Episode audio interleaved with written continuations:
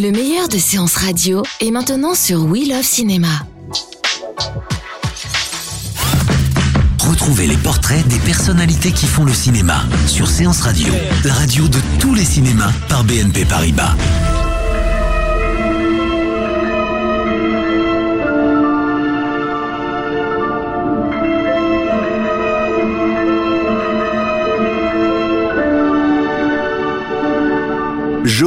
Et Ethan Cohen, les frères Cohen, désignés pour présider le 68e Festival de Cannes, ont marqué le cinéma américain d'une empreinte singulière, matinée d'humour noir, de décalage et d'amour du cinéma. Nés dans le Minnesota dans une famille de professeurs d'université, ils se passionnent très vite pour le 7e art. Avec leur caméra Super 8, ils reproduisent les films qu'ils regardent à la télévision. C'est Joël, l'aîné, qui va s'engager dans des études de cinéma. Il sortira diplômé de l'Université de New York. Ethan, lui, va étudier la philosophie. Joël et Ethan vont réaliser et monter leur premier film en 1984. 100%, leur premier thriller où l'on retrouve déjà leur sens de l'humour et leur goût du macabre. Le monde est plein de gens qui se plaignent. Mais le fait est que rien n'est jamais vraiment garanti. Alors ça change que dalle si vous êtes le pape, le président des États-Unis ou l'homme de l'année. Il peut toujours se produire une anicroche. Et dans ces cas-là, oui, on peut se plaindre. Leur second film, en 1987, est Arizona Junior avec Nicolas Cage. L'histoire d'un couple qui va voler un bébé pour l'élever. En 1990, ils rendent hommage au film de gangster dans Miller's Crossing. Un an plus tard, c'est grâce à Barton Fink qu'ils remporteront la Palme d'Or du Festival de Cannes. Mesdames, Mesdemoiselles, Messieurs, nous allons procéder maintenant à la proclamation du palmarès du 44e Festival de Cannes. La Palme d'Or a été décernée à l'unanimité à Barton Fink de Joel et Ethan En 1996, ils repartent à nouveau de Cannes avec une récompense.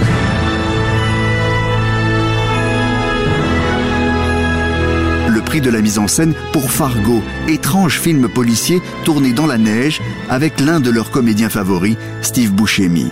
Fargo, qui leur permettra également de décrocher leur premier Oscar pour le meilleur scénario original.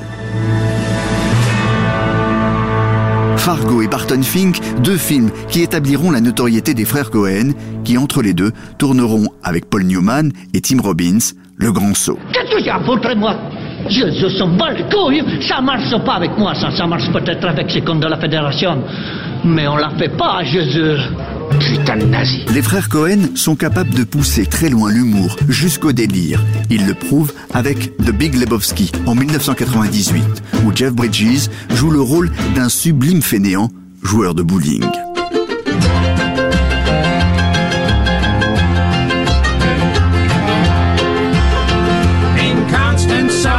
Les frères Cohen prouvent encore leur sens de l'humour avec Oh Brother, dont l'histoire se situe dans les années 30 et où l'on suivra des bagnards en fuite, parmi lesquels George Clooney.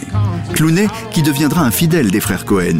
On le retrouvera dans Intolérable cruauté en 2003 et dans Burn After Reading en 2008, film dans lequel il faut saluer également la performance de Brad Pitt en prof de gym teint en blond. Je l'ai trouvé dans un casier. Ouais, Manolo a trouvé ce CD qui traînait dans les vestiaires. Et tous ces fichiers, putain Tu devrais mettre un mot dans le vestiaire des dames. Un mot Oh, oh Quelqu'un a perdu les dossiers secrets de la CIA Arrête tes conneries les frères Cohen font un cinéma qui oscille toujours entre films indépendants et films grand public, en faisant tourner les acteurs les plus populaires. Ils ont notamment collaboré avec Tom Hanks en 2004 dans The Lady Killers, remake d'un film de 1955, Tueur de dames.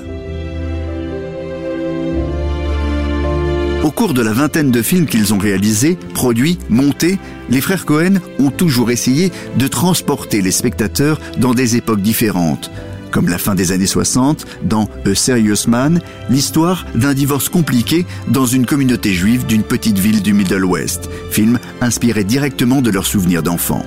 Ils ont même touché au western avec True Grit, l'histoire d'une enquête menée en terre indienne avec vengeance, bagarre, poursuite. Avec 250 millions de dollars au box-office, True Grit est leur film le plus rentable.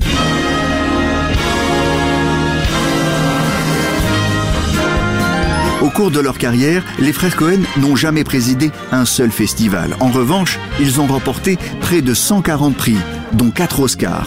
3 pour le sanglant No Country for Old Men avec Javier Bardem dans le rôle d'un tueur à gages déchaîné et sanglant. No Country for Old Men, Oscar du meilleur film, meilleur réalisateur et meilleure adaptation. De savoir en quoi ça vous regarde. D'où je viens? Amigo. Hang me, oh. I'll be dead and gone. Hang me, oh hang me. I'll be dead and gone. Le dernier film des frères Cohen primé est Inside Lewin Davis, le portrait humoristique d'un musicien de folk new-yorkais complètement fauché. Le film est reparti de Cannes en 2013 avec le Grand Prix du jury.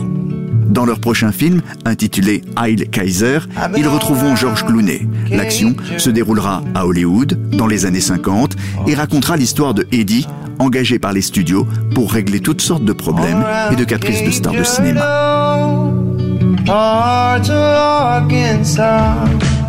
C'était Portrait sur Séance Radio, la radio de tous les cinémas par BNP Paribas. Retrouvez l'ensemble des contenus séances radio proposés par We Love Cinéma sur tous vos agrégateurs de podcasts.